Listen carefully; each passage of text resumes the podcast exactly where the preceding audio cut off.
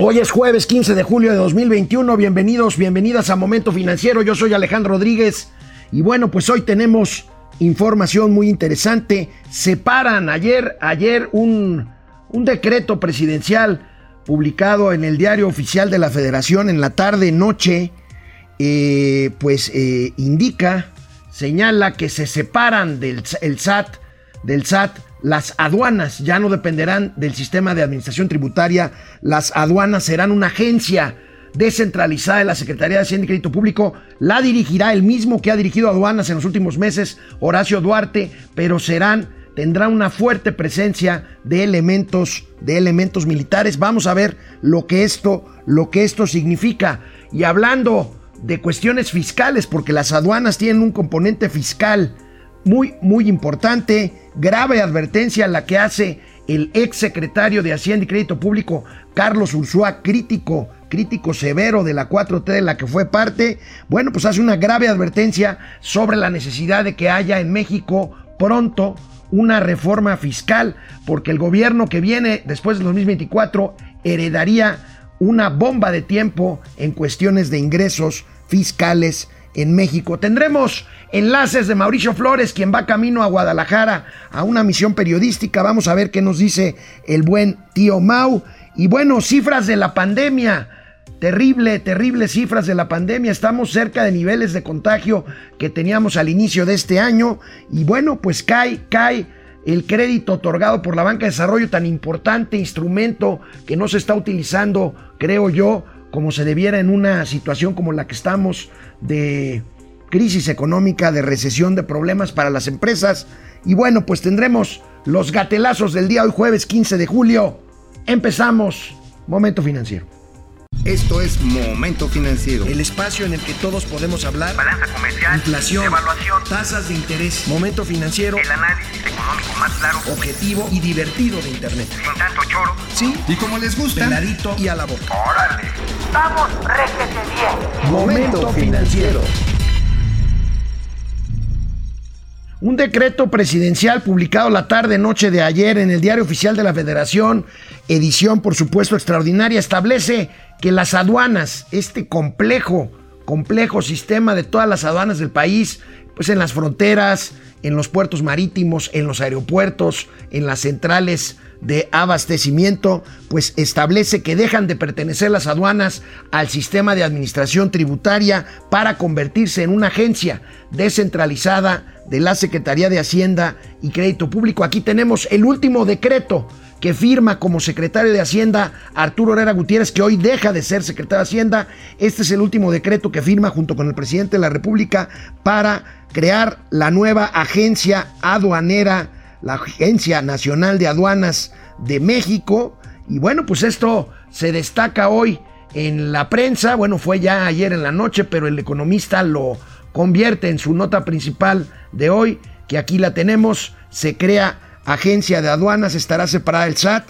La operación, esto es importante, ya lo había advertido el presidente de la República, estará a cargo de las Fuerzas Armadas. Y bueno, pues aquí el tema, el tema es Separado del SAT, las aduanas constituyen una importante generación de recursos fiscales, pues por los impuestos de importación. Aquí tenemos Aquí tenemos la recaudación en aduanas, lo que ha representado desde el 2011 hasta la fecha, bueno, un crecimiento entre el 2011 y el 2016 y actualmente pues la recaudación ha bajado, la recaudación a través de las aduanas en el primer trimestre de este año cayó 5% en términos anuales, pero fue menor a la registrada en el mismo periodo de 2020 en medio de la crisis, en medio de la pandemia, 232 mil 800 millones de pesos al primer trimestre de 2021. Este es el tema, este es el tema que pues hay que analizar. Los militares van a operar, van a estar presentes ahí en las aduanas, en las garitas, en las revisiones del comercio exterior de los artículos y que ingresan al país, pero vamos a ver cómo se van a coordinar con el sistema de administración tributaria para fines recaudatorios, porque como vemos, pues es una fuente importante de ingresos fiscales. El presidente Andrés Manuel López Obrador se refirió a este decreto hoy en la mañana en su conferencia en su conferencia de Palacio Nacional. Por eso la decisión que tomé de crear esta agencia eh, que va a actuar en coordinación con el SAT, desde luego depende de la Secretaría de Hacienda, sin embargo en lo operativo van a ser las Fuerzas Armadas los responsables de la administración de las aduanas. Ellos van a estar a cargo de las aduanas porque eh, hay eh, problemas de contrabando de combustibles y eh, desde luego la entrada de armas, fentanilo, y necesitamos eh, poner orden en eh, todo lo relacionado con las aduanas. No se admiten a recomendados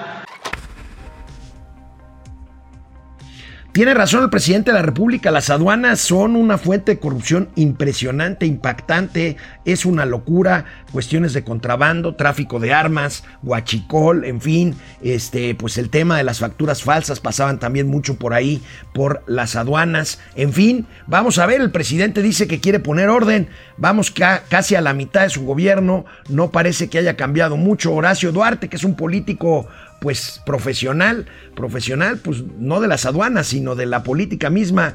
Horacio Duarte, que fue representante en el INE, diputado federal, en fin, seguirá siendo el director general. Vamos a ver si atienden los mandos militares a un mando civil en aduanas. Ya hemos visto lo que ha pasado, por ejemplo, en el tema de seguridad, en el tema de Guardia Nacional. Pero bueno, veremos aquí en este cuadro de nuestros amigos del periódico Reforma, pues la Agencia Nacional de Aduanas de México, que, será integrada con personas de las Fuerzas Armadas en activo retiro, podrá desarrollar las siguientes tareas. Coordinarse con las Fuerzas Armadas e instituciones de seguridad nacional, veremos cómo se hace esto, proponer la política de administración aduanera y ejecutar las acciones para su aplicación, coordinarse con el SAT, coordinarse, eran parte del SAT hasta este decreto, eh, recaudar contribuciones y aprovechamientos en operaciones de comercio exterior, ya lo veíamos, eh, dirigir dirigir servicios aduanales y de inspección, realizar operativos, esto eh, pues suena lógico, operativos me imagino pues armados o militares para verificar el tema del tráfico de mercancías, verificar la estancia legal de mercancías en territorio nacional embargar o asegurar mercancías de las que no se acredite su estancia legal, administrar los patrones de importaciones a sectores específicos, representar el interés de la federación en controversias fiscales y aduaneras relacionadas con la entrada, tránsito o salida de mercancías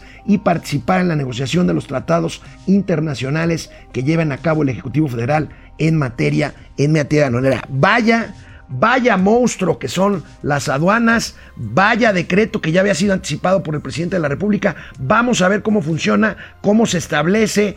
Seguramente utilizarán las mismas eh, pues instalaciones y recursos físicos, muchos de los humanos que tenían ya como parte del SAT. Vamos a ver cómo transita y avanza esta reconversión, por lo menos en el papel, del sistema de aduanas el sistema de aduanas mexicano. Vamos a estar muy al pendiente, pero esa es la noticia de hoy. Canal 76 de Easy, de lunes a viernes, canal 168 de Total Play. Esto es Momento Financiero, economía, negocios y finanzas para que todo el mundo, hasta los agentes aduanales, les entienda. Estamos en internet, ¿cómo están? Alejandro Méndez Tocayo desde Querétaro, Fidel Reyes Morales, a ver Fidel, ¿con qué nos sales hoy? Valery Legasov y Boris Shrebina, ah, de Chernobyl, de la serie Chernobyl, de las finanzas, aquí casual expuesto a contenido tóxico para la 4T. contenido tóxico, mi querido Fidel, pero finalmente irrelevante. Dicen ahora que, el Twitter es irrelevante, eso dicen. Oye, dicen que es irrelevante el Twitter y ayer se la pasaron con todas las granjas de bot del gobierno federal diciendo en Twitter que Twitter es irrelevante. Está bien. Carlos Santoyo desde Jerez, supongo que Zacatecas, eh, Francisco Guerra, ya es jueves de abróchate el cinturón. Dorothy, que Kansas va a desaparecer. la situación de la pandemia empieza a repuntar y realmente es tiempo de no hacerle caso al gobierno y cuidar nosotros mismos. Lo insistimos aquí, independientemente de que creo yo que el gobierno no ha aprendido las lecciones durante un año de pandemia y viendo experiencias previas de otros países con brotes y rebrotes, pues lo único que nos queda es cuidarnos, cuidarnos a nosotros mismos. Si te toca la vacuna, la que sea, póntela. Si te toca primera dosis, segunda dosis, única dosis, póngansela. Regresamos a la tele. Bueno, pues eh, tenemos, tenemos un enlace con Mauricio Flores, quien nos comenta precisamente algo de este tema que estamos hablando de cuestiones aduaneras y fiscales. Mauricio, ¿cómo andas? ¿Qué tal Alejandro? ¿Qué tal? ¿Cómo están amigos de Momento Financiero? Aquí ya casi terminando las labores propias de mi sexo, es decir, preparando el cafecito y parte del desayuno de la mañana. Me voy a Guadalajara, pero ya les voy a platicar qué le vamos a hacer allá a la Perla Tapatía, porque ¿qué creen? Acaba de ganar el Consejo Regulador del Tequila el pleito monumental que se traía con una de las cerveceras más grandes del mundo, con Heineken. Nos vamos a enterar a detallito, claro, supuesto, entre un tequilita y un tequilita. Algunos van a decir, oigan, es que es muy temprano, como que ahorita. En cualquier lugar decente del mundo, ya son más de dos de la tarde, así que no hay problema por esos tequilas. Oigan, pero déjenme les cuento algo muy interesante que ya lo veníamos anticipando el tío Alex y yo precisamente esta misma semana. La separación, la escisión del sistema de administración tributaria en dos partes. Una que se va a dedicar exclusivamente a los contribuyentes a, de a pie, pero también de los grandes contribuyentes y la que se va a dedicar esta nueva oficina que va a llevar el control de los impuestos IVA, ISR y también derechos de importación que son muy importantes de las aduanas terrestres y marítimas de este país. Ah, bueno, también las aéreas, ¿eh? o sea, también en el Aeropuerto Internacional de la Ciudad de México. Es muy interesante lo que va a pasar, lo que va a suceder en esa área, porque definitivamente lo que vamos a ver es una especialización en comercio internacional y que va a ir de la mano con qué creen ¿Se acuerdan de ese documentito que les platicamos aquí en Momento Financiero? Este estilo de pasaporte, que es un pasaporte de carga. Va por ahí. Y es una buena idea, es una buena medida para combatir, para combatir la piratería y las mercancías de Roberto que sabemos pues se transportan de manera informal y nada más por los derechos de transporte, ¿qué creen? Hay como 120 mil millones de pesos que se come la economía informal. Regreso en un momento. Pues gracias Mauricio. Mi pregunta es, ¿estaremos ante el renacimiento de la Subsecretaría de Ingresos que desapareció este gobierno al inicio de la administración? No lo sé, veremos cuáles son los detalles. Mauricio Flores va a estar muy al pendiente, yo por supuesto también. Y bueno, el día del relevo en Hacienda es hoy, hoy es el último día de Arturo Herrera Gutiérrez al frente, al frente de eh, la Secretaría de Hacienda y Crédito Público y no deja de llamar la atención hablando de temas fiscales, de este grave señalamiento, de esta grave advertencia que hace quien fuera el primer secretario de Hacienda del gobierno de Andrés Manuel López Obrador, el doctor Carlos Ursúa, sobre la urgencia de emprender y pronto una reforma fiscal en México. Hemos tenido, desgraciadamente, en México muy pocos presidentes con esa visión y creo que en particular esta reforma tributaria que se va, reforma fiscal que se va a necesitar, que eso le quede claro a todo mundo, eh, va a ser muy complicada de establecer. Creo que quien llegue eh, por parte de cualquier partido, eh, sea que sea este en 2024 como presidente de la República, va a recibir esencialmente un cartucho de dinamita prendido. Este, va a ser muy complicado, no creo que se haga en este momento nada, pero tenemos que prepararnos todo, porque si no, eh, no vamos a resolver y no vamos a poder, pues de alguna manera u otra, hacer de México un país grande, un país que realmente merecemos todos. Vaya declaraciones, una bomba, un cohete, como decía el, ex, ex secretario pues vaya un problema porque los ingresos van rápidamente a la baja a pesar de que se diga lo contrario, los fondos de estabilización, los guardaditos pues ya se terminaron, pues vaya, vaya declaraciones de quien es un crítico de la 4T los lunes en sus páginas, en, en, las páginas de El Universal. Y aquí el tema pasa por algo que desde que yo me acuerdo, hace 35 años que tengo en estos menesteres de la información económica, se dice, se van a meter con la exención o con la tasa cero en el impuesto al valor agregado en IVA, por ejemplo, alimentos, medicamentos. Esa es, creemos muchos, la forma de realmente democratizar o expandir la base tributaria que actualmente está basada en los mismos cautivos que pagamos impuestos desde siempre por ser asalariados o por presentar puntualmente nuestras declaraciones como profesionistas independientes o como empresarios. Vamos a ver si se atreven, es un costo político alto. El presidente de la República ha insistido que no hay reforma fiscal en el sentido de nuevos impuestos o grandes variaciones de la política tributaria en este año, pero Rogelio Ramírez de la O llega hoy al despacho norte de la Secretaría de Hacienda con una primera tarea, presentar los precriterios en septiembre que son la base para después discutir la ley de ingresos, que son precisamente, entre otros, los tributarios, y el presupuesto de egresos de 2021. Esa será la primer gran tarea del nuevo secretario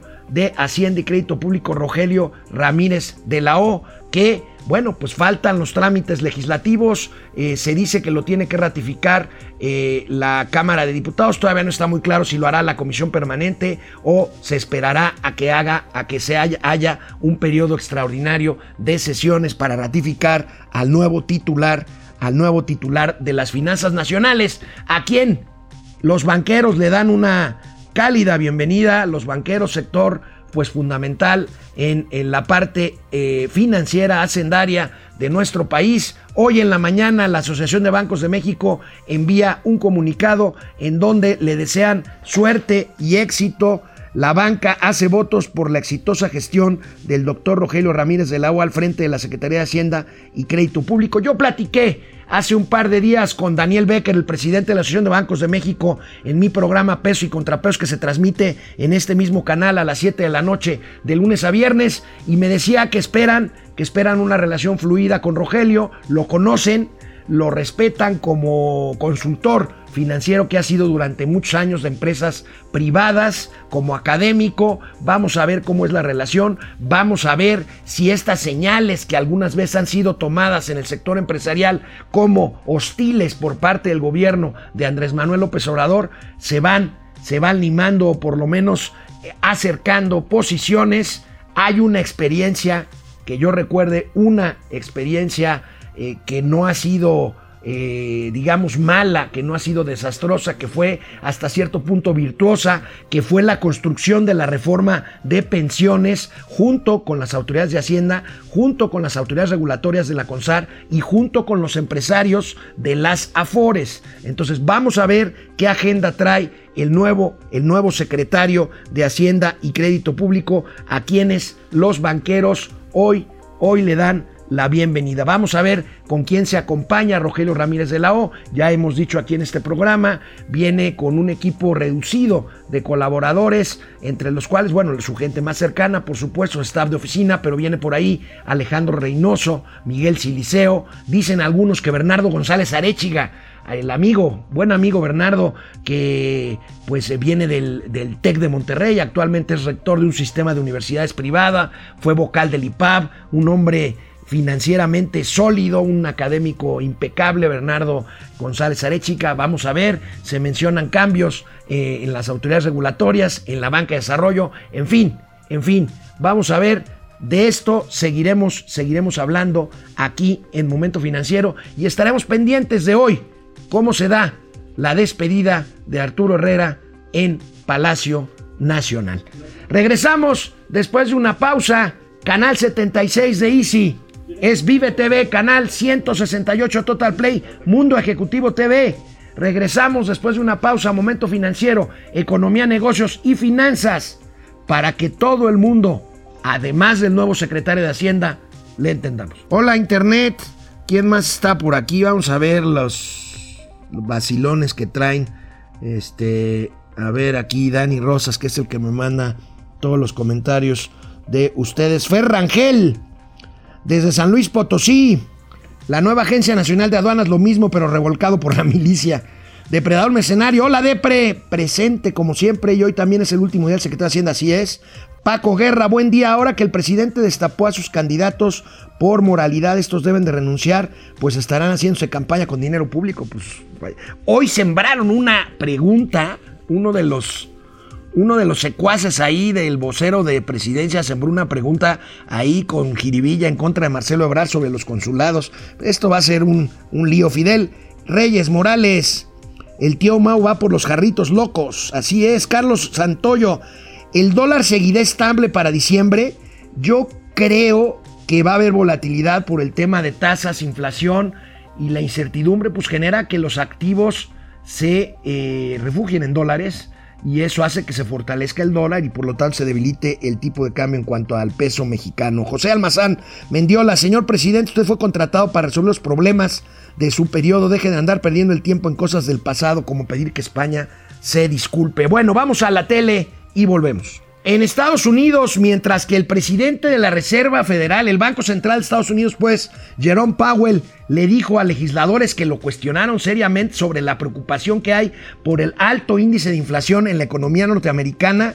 Bueno, mientras Jerome Powell, el jefe del Banco Central, eh, dice que la inflación eh, en Estados Unidos es transitoria, Larry Fink, el jefe de jefes del principal, del principal fondo de inversiones en el mundo BlackRock, Larry Fink dice que justamente lo contrario, que la inflación no es pasajera, que llevará varios meses. Y pues bueno, pues es una discusión similar a la que tenemos en México, en donde una persona, un personaje como Gerardo Esquivel, subgobernador, del Banco de México dice la, eh, establece la transitoriedad de la inflación, ya lleva varias semanas diciéndolo y pues no se ve que sea así, contra muchos analistas e incluso funcionarios o incluso gente del Banco de México que establece exactamente lo contrario y por lo tanto que se preparan nuevos ajustes de las tasas de interés hacia arriba para cerrar el año pues en algo así como una tasa de 5.75%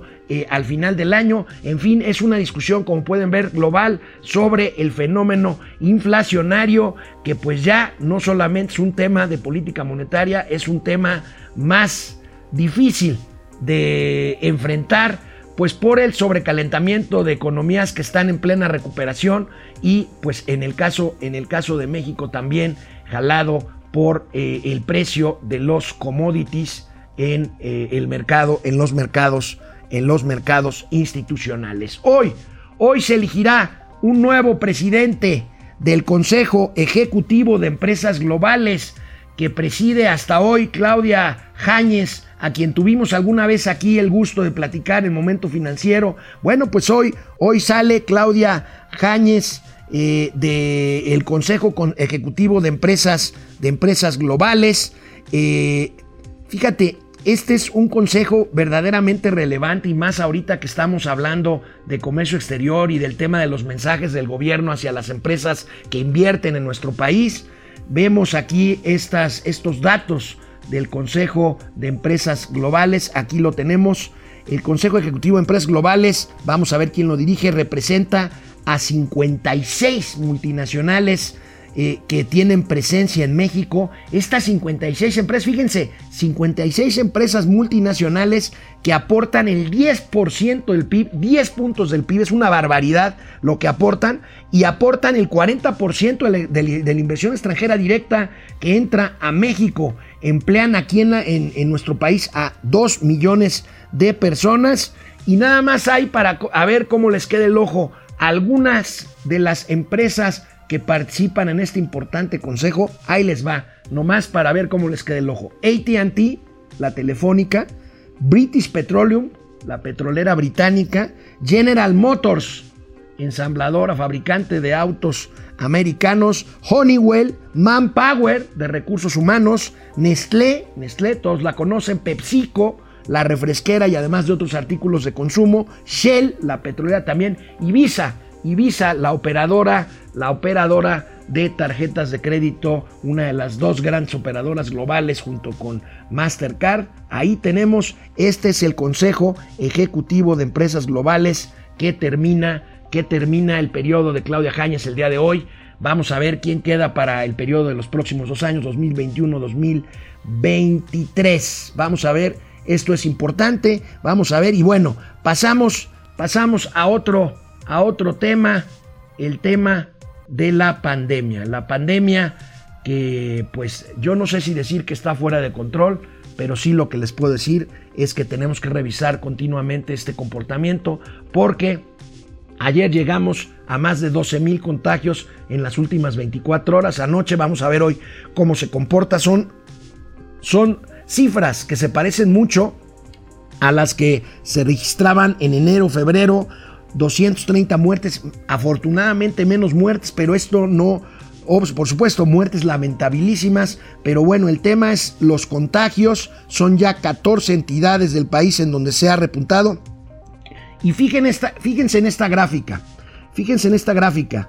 Desde el mes de eh, enero. Más bien, estas son, estas son semanas. Fíjense cómo en las últimas semanas se ha duplicado.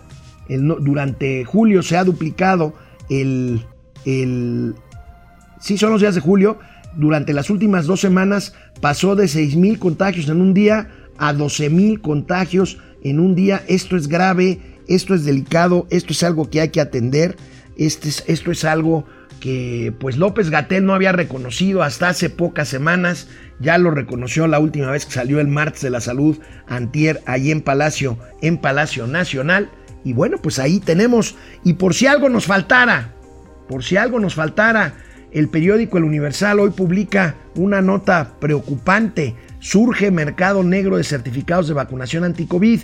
En oferta se ofertan entre 500 y 600 pesos para aquellos que no se quieren vacunar, pero que requieren un certificado de vacunación que les piden, por ejemplo, para algún, para algún trabajo. Vaya algo, algo que nos faltaba es el mercado negro de certificados de vacunación ante COVID. Recuerden, constitucionalmente no puede alguien que te ofrece empleo, no puede, este, digamos, eh, exigirte a cambio de contratarte un certificado ni ninguna otra cosa. Este, por supuesto, hacen exámenes de salud y todo, pero bueno, ya está este mercado negro por si algo nos faltara. Y en cuanto a medicamentos, en cuanto a medicamentos, este desastre del desabasto de medicamentos en nuestro país. El presidente de la República hoy en la mañana, una vez más, creo que ya lleva tres veces, que promete que la semana que entra, ahora sí, va a haber señales positivas en cuanto al abasto de medicinas. Ya la semana próxima se va a presentar todo el plan de abasto de medicamentos. Aquí lo vamos a presentar nos costó muchísimo, pero no lo económico, sino enderezar ese entuerto, porque estaban bien enraizados los que vendían los medicamentos al gobierno, diez que ni siquiera eran laboratorios sino intermediarias que vendían 100 mil millones de pesos, 10 vinculados con políticos. Pues claro que la campaña mediática, pues la alentaron ellos y nos pusieron todos los obstáculos. Tuvimos que modificar la ley. Ustedes saben que no se podía comprar ni un medicamento en el extranjero porque se protegía este negocio jugoso de corruptos. Y jaloneo, y tienes razón también en lo que dices acerca de los intereses adentro del gobierno, sí, pero no todo. Ah, no, se quedaron, pero no van a estar eternamente Sí, pero no van a estar Ese entuerto lo ocasionó el propio gobierno, no brindando una nueva opción funcional al desaparecer el seguro popular y el sistema de compra consolidada de medicamentos. que podía haber tenido problemas, pero que se debió de haber cambiado paulatinamente si era el caso, y no desaparecerlo a cambio de nada, lo cual nos tiene en el desastre de abasto de medicinas en el que estamos. Regresamos después de una pausa. Regresamos a internet, muchos comentarios que aprecio muchísimo. Este, Juan Manzanero, buenos días. Pepe Almazán, el presidente solo se ha subido una vez al avión presidencial, pero como le ha, ¿cómo le ha servido para repartir a Tole con sus mascotas? Bueno, pues sí, ahí está. Este, a sus mascotas. Guido Corti, buenos días, Guido. Pili Sainz, querida. Otra vez encuartelaron al Mau. Anda volando a Guadalajara. Ahorita vamos a tener otro enlace con él este, que hizo antes de subirse al avión. Seguimos en casa trabajando mientras Depre enfrentándose al transporte público y a las personas que han bajado la guardia. No, no bajen la guardia, por favor. Si usan el transporte público, procuren utilizar. Miren, van a decir que es sangrón el, el tío Ale. Doble cubrebocas y careta. No les quita nada. No les quita nada. Si necesitan los lentes para ir viendo su celular, pónganse los lentes arriba del cubrebocas y abajo de la careta, así lo hago yo. Háganlo, háganlo, vale la pena de verdad. Este, eh, Carlos Santoyo ya nos había preguntado. Este, Jacob Frías, buenos días mis queridos Rick y Morty de este Adult Swing financiero. Eh, Ferrangel, otra tarea más para nuestros todólogos militares. Sí, qué bárbaros, qué bárbaros. Mucho poder al ejército, ¿no creen? Dice René Franco. Estoy de acuerdo contigo, jefe Franco. Ese es, ese es el tema. Ahorita vamos a ver el tema de los fideicomisos, que han suprimido muchísimos, pero se han multiplicado en la Secretaría de la Defensa Nacional y en la Secretaría de Marina. ¿Cómo se despide López Obrador de sus hermanos? Dice José Almazán Mendiola. ¿Saben cómo se despide de sus hermanos? Sobres. Nos vemos después. Qué buena onda. José Almazán Mendiola con humor ácido este, esta mañana de jueves ya. Francisco Guerra, perfectamente militarizado nuestro país. No hay que ser ciegos, los militares también son corruptibles en todos sus niveles. Bueno, pues mira, este es una institución castrense, disciplinada, entrenada, pero bueno, no nos gusta a nosotros por ejemplo, el tema de las adjudicaciones directas en las grandes obras en las que participa el ejército mexicano. Beatriz Elizabeth Elira, saludos amigos financieros, pues siempre que quieren poner orden es un desorden, pues sí, con los medicamentos es correcto. Fer, Fer Rangel, lo único que van a generar es que se corrompa el ejército, ahora traen tantos proyectos, aeropuerto, Guardia Nacional, aduanas, ¿qué más? Pues ya lo hemos dicho, que vengan a hacer momento financiero. León Cabrera Flores, buen día a todos. Dulce Ojeda Castro, buen día. Lista para aprender. Querido Servando González, un abrazo. Vamos a la tele. Bueno, pues este, no solo, no solo el tema del aeropuerto, del tren Maya, del Sargazo, de muchas otras, de las sucursales del Banco del Bienestar. Fíjense, paralelamente a la desaparición de los fideicomisos, estos que se decretaron hace algunos meses eh, pues desaparecidos por parte del gobierno federal, esta figura del fideicomiso se ha multiplicado exponencialmente en las secretarías de Marina y Defensa. Esto hace lógica, pues por todas las tareas que nos comentan todos nuestros amigos que nos están siguiendo, pues todas las tareas que se les reparten a los marinos y a los, y a los, este, y a los eh, soldados. Pero fíjense nada más, esta nota de reforma del día de hoy eh, hace un balance de los fideicomisos desaparecidos versus los que están en CENER y en, SEDENA que crecen, elevan transferencia de recursos federales a fideicomisos a instancias militares entre 2019 y 2020. Y fíjense nada más, fíjense nada más, eh, los privilegiados en 2020, CENER pasó de 498 a 3.255 millones de pesos en fideicomisos. La Secretaría de, eh, eh, de Defensa Nacional pasó de 0 a 26.549 millones de pesos. Y Hacienda subió de 309 a 30.200 millones de pesos. En 2021, 115% más de lo programado en estas cajas chicas que les llama reforma Priorización, 42% de estos recursos van a la Secretaría de la Defensa Nacional, 32% al ramo 23 a estados, no que ya no existía el ramo 23, y 19% a la Secretaría de Salud. Hace lógica por el tema de las vacunas y de las medicinas, pero, pero bueno, pues tenemos, tenemos esto de que gran parte de estos fideicomisos se siguen creando y siguen funcionando, sobre todo en la Secretaría de la Defensa Nacional. El fideicomiso, el fideicomiso, el tema fiduciario es un, es un instrumento muy valioso, es un, es un instrumento noble del cual me parece que se abusó en el pasado para poder eh, pues librar algunas regulaciones de fiscalización eh, en materia eh, de regulaciones, en materia por supuesto de tributaria, pero bueno, el fideicomiso es, un, es una figura noble, es una figura legal. el presidente de la República prometió que nos diría por qué, en qué consistía la corrupción en los fideicomisos públicos que ameritaban su suspensión o su eh, desaparición y pues tenemos ya meses y meses y meses esperando esto que no ha llegado y como dijo don Teofilito, pues parece, parece que ni llegará. Bueno, vamos, vamos a otro tema aquí en Momento Financiero, la banca de desarrollo. La banca del Estado mexicano, la banca pública, pues, Nacional Financiera, el Banco de Comercio Exterior, Van Obras, eh, el propio Banco del Bienestar, en fin, todas esas instituciones que han sido usadas en el pasado para apoyar el desarrollo nacional.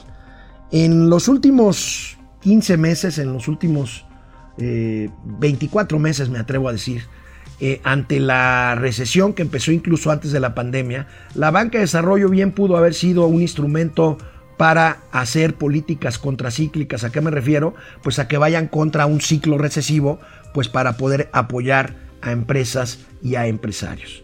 Esto no es dinero que se va directo de las arcas públicas a las empresas. La banca de desarrollo tiene esquemas que se llaman de garantías en las cuales los, eh, los últimos eh, las últimas instancias que son las que desembolsan dinero son los bancos comerciales u otros intermediarios financieros. Y lo que hace la banca de desarrollo es garantizar, ser aval pues, de estos préstamos de la banca comercial para que la banca comercial se anime a prestar en una situación de alto riesgo como es una crisis económica. Bueno, pues esto en la que un peso, un peso se puede multiplicar hasta por 15, un peso de crédito bancario se puede multiplicar hasta por 15 veces si está garantizado por la banca de desarrollo que en caso de impago pues asume, asume esas pérdidas como garante que es de un crédito de un crédito comercial, pues bueno, estas cifras han bajado. En tiempos de crisis la banca de desarrollo no ha sido utilizada adecuadamente y en plena pandemia y con recesión el crédito de instituciones como Nafin y Bancomex se ha caído dramáticamente. Aquí tenemos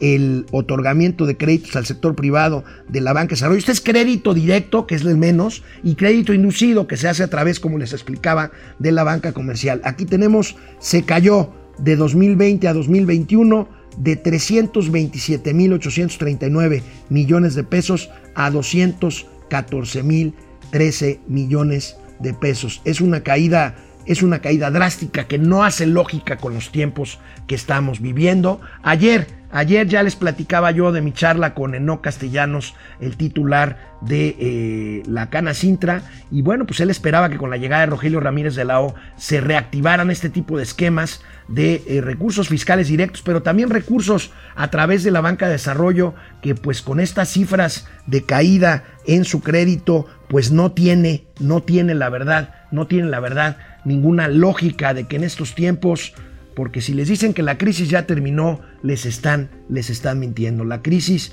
la crisis está entre nosotros. Eh, la recesión que empezó antes de la pandemia, pues no hemos llegado a recuperar eh, lo que teníamos y tardaremos todavía mucho en recuperar lo que teníamos cuando empezó este gobierno en diciembre 1 de, 2000, de 2018 y entonces en ese caso hay que echar mano de todos los instrumentos al alcance de política económica para poder recuperar. Vamos a ver qué políticas trae en ese sentido el nuevo secretario, el nuevo secretario de Hacienda y Crédito Público, Rogelio Ramírez de la O. ¿De qué escribió hoy Mauricio Flores? en el periódico La Razón. Él mismo nos platica en este enlace que también hizo antes de viajar a Guadalajara. ¿Qué tal, mi Alex? Aquí ya estamos en el aeropuerto internacional de la Ciudad de México. Podemos decir agriopuerco, porque la verdad, pobre aeropuerto está tirado a la calle de la amargura ya. Con sus más de 65 años le hace falta no una reparación, no una ampliación, le hace falta una demolición y reconstruirlo. O sea, no es broma. Pero bueno, estoy aquí en una sala muy bonita que se llama Vport. Pues bueno, ya sabes, uno que le gusta ser fifí, aspiracionista. Ya estamos acá calentando motores con eso de los tequilas allá en Guadalajara.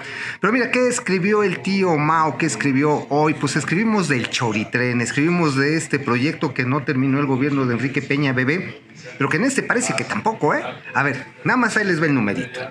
El numerito está en que se requieren 5 mil millones de pesos nada más de inversión para la obra física, sin considerar otros mil millones de pesos para un puente atirantado que cruza la parte de las barrancas que están ahí entre Observatorio y Tacubaya, donde hay una bronca de derecho de vía, pero ¿para qué les cuento? Bueno, ustedes ya lo saben, ¿no? Los vecinos están enchilados y tienen que volar ese puente sobre la cañada. La cosa está en que de estos 6 mil millones de pesos, pues hasta ahorita nada más se han erogado 900. Sí, o sea, pues la austeridad republicana, y mi flaca, sigue haciendo de las suyas y no se ve muy claro. Y ya de hecho, pues el director de transporte ferroviario del SCT dijo, oigan, pues váyanse enfriando, mis chavos. No, no se va a terminar en el 2021. A lo mejor en el 2023, pues este, ya hacemos las pruebas y a lo mejor jala. Se me hace que en una de esas, uno de los destapados lo anda inaugurando. Oye, por cierto, un chisme de última hora. Mis estimados amigos, sobrinos de momento financiero. ¿Qué creen? Que a lo mejor la deuda de Pemex, que es un montón, estamos hablando de prácticamente la mitad de deuda del sector público, se asume como deuda soberana. Obviamente se salva Pemex, pero híjoles, es como colgarnos un, una piedra aquí en el cogote. Pero ya después se los platico. Chaito, nos vemos ahí en Guadalajara. Bueno, será echarle más dinero bueno al malo. Vamos a un corte y regresamos al último bloque de Momento Financiero. Regresamos aquí a internet al último bloque con ustedes, mis queridos, mis queridos amigos tuiteros, cibernautas. Carlos Pretelín, buenos días a la concha y al gendarme de la panadería de las finanzas. Eh, eh, más bien, Mauricio es un ladrillo o un ojo de pancha o una piedra de frog. Buenos días, Masters. Mi pregunta, ¿qué tan solvente es el Banco del Bienestar para otorgar créditos? Este, el Banco del Bienestar no otorga créditos. El Banco del Bienestar más bien es usado para dispersar recursos públicos de los programas sociales del de, eh, gobierno federal. José Manuel González Ochoa, saludos al No Plus Ultra de las Finanzas, gracias. Eh, Francisco Valeriano, buen día, Mau y Ale. Juan Ramón, no, presente, gracias Juan Ramón. Armando Lara, Diego, este programa sin el tío Mau, ¿no más? No, ¿está bien? Gracias Armando. Isaac Solís, saludos, excelente programa, pero bien que me está viendo Armando. Francisco García, buen día. Mientras el presidente busca pelearse con quien pueda, la violencia ya lleva 91 mil muertes y la economía sigue en caída libre. Pues sí. Este, Andrea Méndez, hola tío Alex, ¿dónde está el guarro volando a Guadalajara? Lo mandé a volar, Andrea. Mario Ruiz, buen día, con gusto a Chano y Chon de las finanzas. Cruz Roy, el ejército controla distribución de gasolinas, fronteras, puertos, aeropuertos, aduanas. Ya solo, ya solo faltan distribución de alimentos. Ah, pero no digas que vamos derechito a ser Venezuela. Buen comentario, Flores. Flores, espero que no. Espero que la boca se te haga chicharrón. Con todo respeto. Laura Vázquez, hola, buen día, presente desde San Luis Potosí. Mario Ruiz, listo mi like. Gracias, Mario, por tu like. Andrea Méndez, Saludos, padrinos del análisis superior. Eh, buena onda. David Páramo se va hoy o mañana a su casa. Israel Corralijo, saludos amigas. Andrea Pérez, puras ocurrencias de Don Cacas. Rochi, buenos días, saludos desde Milpalta. Y el tío Mau de nuevo en el Torito y apenas es jueves. Pues anda ya, yo creo que ya se echó su primer tequila ahí en la sala VIP, desde donde eh, soberbia y mamilamente nos, contactó ahí desde la sala VIP del Aeropuerto Internacional de la Ciudad de México. Vamos al último bloque, nos vemos mañana.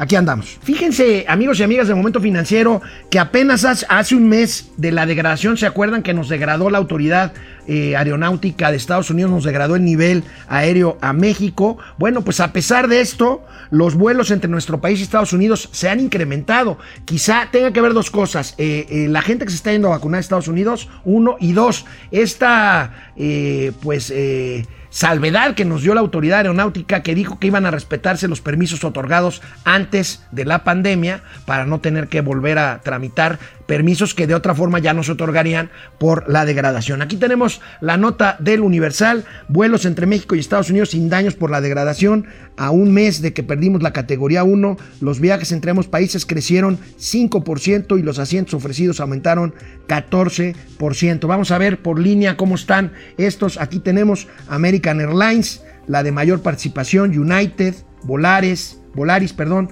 Delta, Aeroméxico, Southwest, eh, Viva Aerobús, este, Alaska Airlines, JetBlue, en fin. Ahí tenemos, pues bueno, este fenómeno que insisto, yo creo que tiene que ver con el turismo de vacunación, pero también con esta salvedad que nos dio la autoridad, bendito sea Dios, nos dio la, la autoridad de que se iban a respetar las licencias dadas antes de la pandemia y por lo tanto antes de esta degradación terrible que nos dieron las autoridades aeronáuticas americanas. Empleo y productividad en América Latina. Veamos este reporte muy interesante del Banco Mundial sobre empleo y productividad. Employment is in crisis in Latin America now and in the foreseeable future. Latin America has had several economic and social crises in recent years. Looking at the data for this crisis, we found that when it comes to jobs, the idea of economic recovery has often been a myth. In this report, we follow workers and firms for 20 years in Brazil, Chile, and Mexico. We found that the average recession wipes out 3% of full formal jobs, and this happens in a durable way. In fact, most of the recovery is done through informal employment, and the region ends up with fewer and worse jobs. The COVID recession is much worse than the average recession, and the lasting effects on formal employment are higher and could reach 4%. This is particularly alarming because it represents lower long run growth rates for the region. These aggregate effects impact differently workers, skilled versus unskilled, firms, protected versus exposed to competition, regions, dynamic versus lagging, and governments also try to respond differently. So at the end, who suffers the most in this crisis? And does it have to be like this? Pues bueno, es obvio que quien más sufre, pues efectivamente los los este, empleados, sobre todo aquellos que no tienen trabajo, en fin. Bueno, vamos con los gatelazos, con los gatelazos del día de hoy. Fíjense nada más, el Senado de la República rindiendo ayer en la mismísima sala de plenos senatoriales homenaje a la música norteña. No tengo nada contra la música norteña, pero ahí se echaron un palomazo el senador Guadaña, como le dice Mauricio Flores, Guadiana, Armando Guadiana, y el mismísimo Ricardo Monreal.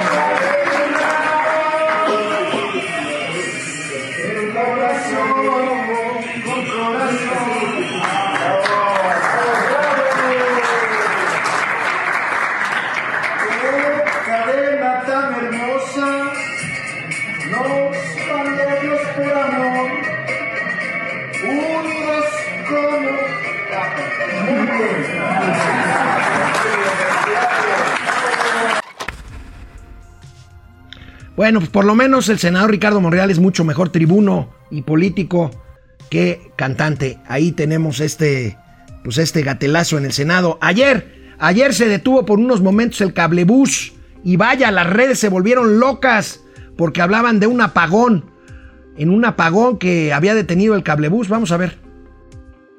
Les quiero platicar algo que se acaba de ir la luz aquí en el cablebús y estamos parados aquí a, bueno, una altura súper impresionante, pero esto sí hace que entren las personas en pánico y nerviosismo porque se acaba de ir la luz porque estaba llueve y llueve, pero esperemos si se componga rapidísimo esto.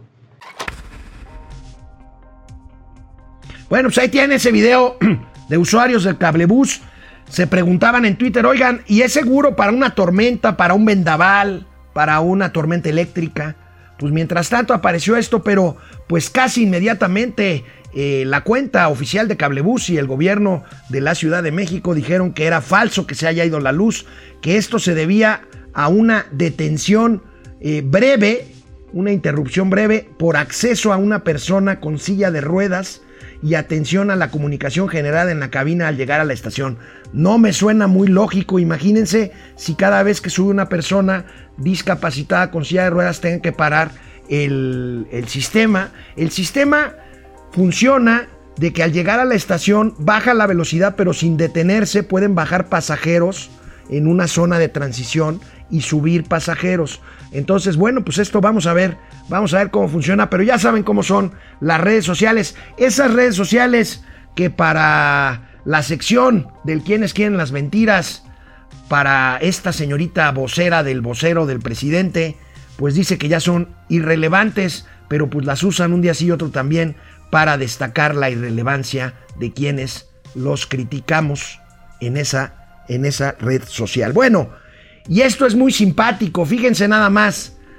A la Comisión Federal de Electricidad, esta que dirige Manuel Bartlett, pues parece que le urge que se vaya Arturo Herrera, que todavía hoy, hasta donde entiendo, está ahí en su despacho guardando sus cosas y entregando la oficina. Bueno, pues desde anoche, desde ayer, ya en el directorio de la CFE, cuyo miembro del consejo es el secretario de Hacienda y Crédito Público, aquí lo tenemos, pues ya desde anoche el consejero propietario en, el, en la Comisión Federal de Electricidad es el doctor Rogelio Ramírez de la O. Nos reporta nuestra amiga reportera, buenísima periodista Sen Flores. Pues ahí está, yo creo que le surge, yo no sé qué tendrá Manuel Bartlett, que ya quiere que se vaya, que ya quiere que se vaya eh, eh, Arturo, Arturo Herrera de la Secretaría de Hacienda. Arturo Herrera se va se va a dedicar a la academia. Fíjense, va a dar una clase o un seminario o diplomados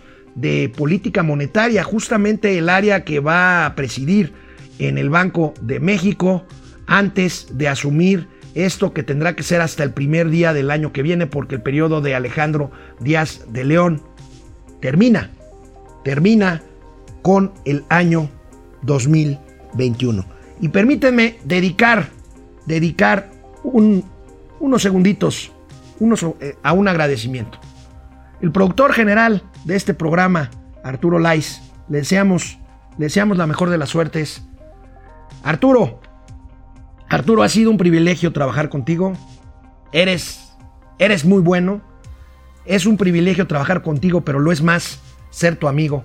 Te deseo, te deseo la mejor de las suertes. Eres parte fundamental del éxito de este espacio que lleva ya dos años y medio. Te lo agradezco. Un fuerte abrazo, mucha suerte, mucho éxito. Lo tendrás. Bueno, vamos a estar pendientes del relevo en Palacio Nacional. Hoy sale Arturo Herrera, llega Rogelio Ramírez de la O. Nos vemos mañana en Momento Financiero.